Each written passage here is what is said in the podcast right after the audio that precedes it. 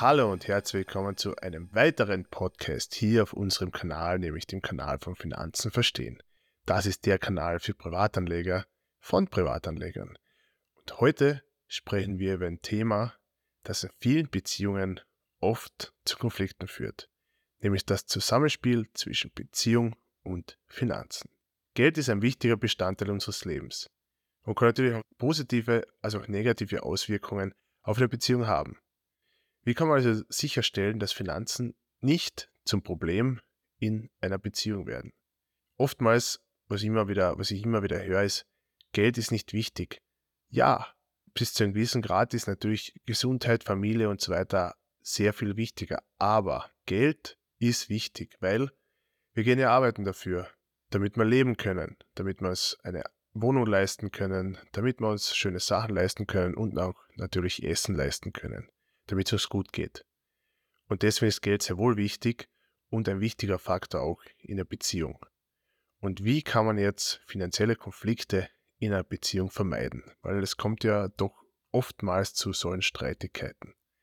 Einer der wichtigsten Schritte, um finanzielle Konflikte in einer Beziehung zu vermeiden, ist eine offene und ehrliche Kommunikation.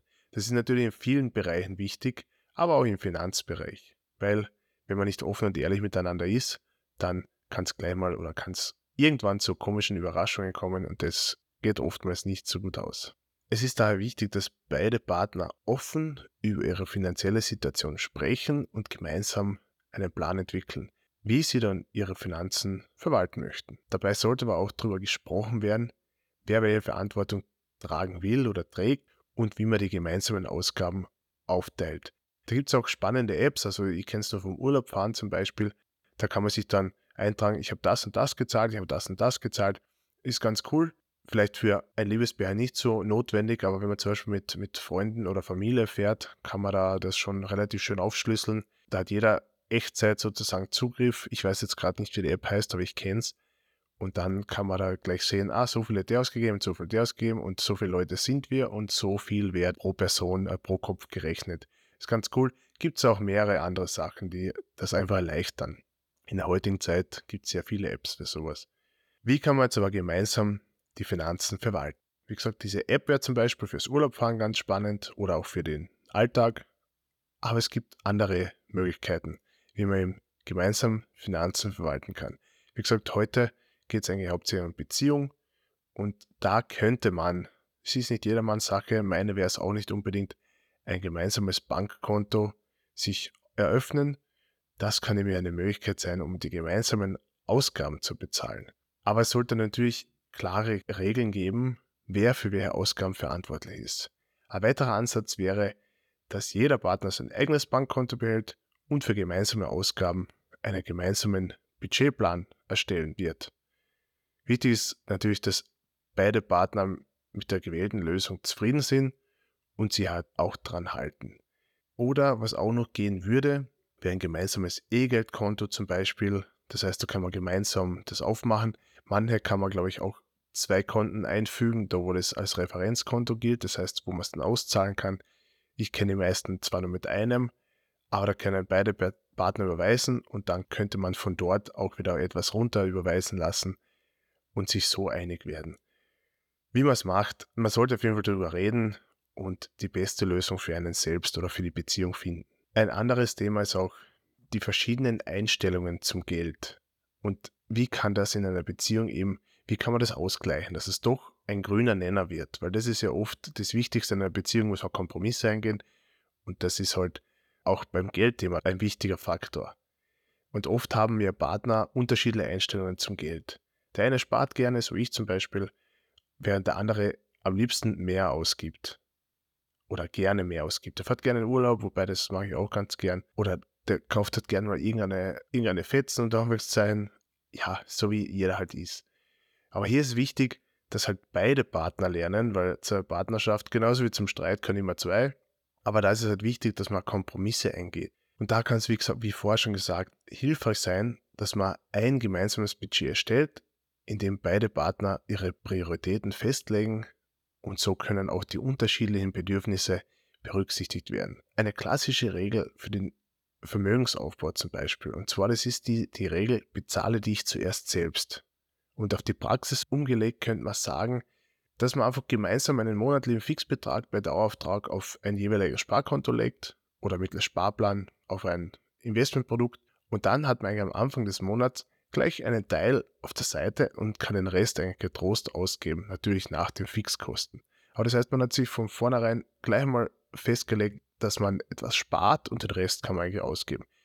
Da entsteht dann auch eine Gewohnheit und der Mensch ist ein Gewohnheitstier, ist auch immer gut, wenn sowas vorliegt. Das Thema Investieren generell in einer Beziehung ist ja auch oft mal ein Thema, das nicht beide Seiten interessiert oder nicht beide Seiten gleichermaßen interessiert. Oftmals nur den Mann oder nur die Frau. Und da bin ich auch wieder ein extremer Fan von Sparplänen, weil du jetzt heutzutage ja schon mit 10 oder 25 Euro oder 30 Euro loslegen kannst. Und manchmal ist das Argument, ja, ich will nicht oder ich traue mich nicht, weil mir ist das zu unsicher, ich kenne mich nicht aus. Aber mit diesen minimalen Beträgen kann eigentlich jeder in den Kapitalmarkt hineinschnuppern und mitwachsen. Das ist einmal wichtig, weil ein Meister ist ja nicht vom Himmel gefallen und mitwachsen ist, da, da lernt man am meisten.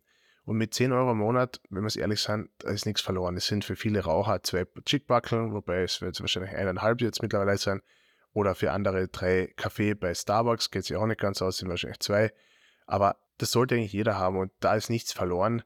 Und irgendwann packt einer dann vielleicht das Börsenfieber und dann werden aus den 10 Euro gleich 50, 100 oder mehr. Also der, der Start ist einmal wichtig und dann kann man immer das Ganze anpassen und selber sehen, ist es was für mich oder nicht. Aber das Reinschnuppern ist so wichtig, Praxis sammeln, einfach mal tun, zum Tun kommen, ganz eine wichtige Sache. Was auch noch wichtig ist, finde ich, was auch zur Beziehung dazugehört, die Vorsorge für die Kinder. Irgendwann kommt der Tag, wenn es dann passt, dass ein Kind kommt oder mehrere Kinder kommen und da kann man nicht früh genug anfangen, weil der größte Hebel ist die Zeit für das Kind oder für die Kinder und hier kann man ja auch wieder gemeinsam für ein Kind sparen, wie man das dann auch immer ausmacht. In Österreich ist es ja leider nicht möglich, dass man ein Kinderdepot eröffnet wie in Deutschland. Das ist rein rechtlich leider nicht möglich. Das heißt, es muss jeder der Elternteil machen und dann mit 18 übergeben oder aber verkaufen oder was auch immer man dann damit macht. Prinzipiell, wenn es ein Kinderdepot ist, sollte man natürlich das fürs Kind auf die Seite legen. Und da kann man heute auch schon ganz klein anfangen. Und ich persönlich habe zwar noch keine Kinder, aber ich habe jetzt bereits 10 Euro Sparpläne laufen für eben zukünftige Kinder, um einfach schon den ersten Stein gelegt zu haben. Und wenn dann in ein, zwei oder fünf Jahren das erste Kind kommen sollte, dann habe ich schon mit der Vorsorge gestartet. Was natürlich super ist, weil der Hebel dann noch stärker ist, weil es vielleicht schon ein, zwei, drei Jahre läuft und nicht acht, 18 Jahre läuft, sondern dann vielleicht 20 oder 25 Jahre. Also die Zeit ist der größte Hebel und mit dem kann man auf jeden Fall ein kleines Vermögen dann fürs Kind, für den jungen Erwachsenen in Zukunft äh, schon einmal aufbauen oder den Grundstein legen. Und das Thema 10 Euro mit 10 Euro starten, da möchte ich ganz kurz trotzdem eine kurze Werbung machen. Und zwar in Österreich gibt es eigentlich nur einen Anbieter, der derzeit das Steuer einfach mit 10 Euro anbietet. Und das ist Sunrise Capital, also die kostengünstigen Fonds unter einem Prozent, also wirklich gut. Dort laufen auch meine 10 Euro ähm, Sparpläne für das Kind oder für die Kinder.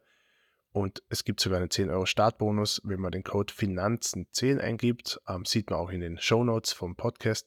Oder aber klassisch bei Flatex, der Dadat oder anderen Brokern, nur die zwei zähle ich jetzt auf, weil die halt einfach steuereinfach in Österreich sind. Und da kann man schon bereits ab 25 Euro anfangen, in ETFs oder andere Fonds ansparen und einfach laufen lassen. Also ich bin ein Fan, wie schon vorher erwähnt, ähm, von Sparplänen. Ich richte es einfach ein, das läuft und irgendwann schaue ich gar nicht mehr so drauf und dann kommt ein kleines Vermögen zusammen und das Kind wird es irgendwann freuen. Und ich denke halt mit keinem der Varianten, wurscht, ob es jetzt Sunrise Capital ist äh, oder bei der Darat oder bei der Flatex oder von mir ist auch bei Trade Republic, ist ganz egal, wo du einen Sparplan machst. Ich glaube, man kann damit nichts falsch machen, wenn man halt einfach langfristig und breit gestreut den Gedankengang hernimmt und das einfach fürs Kind schon einmal ah, schön den Grundstein legt.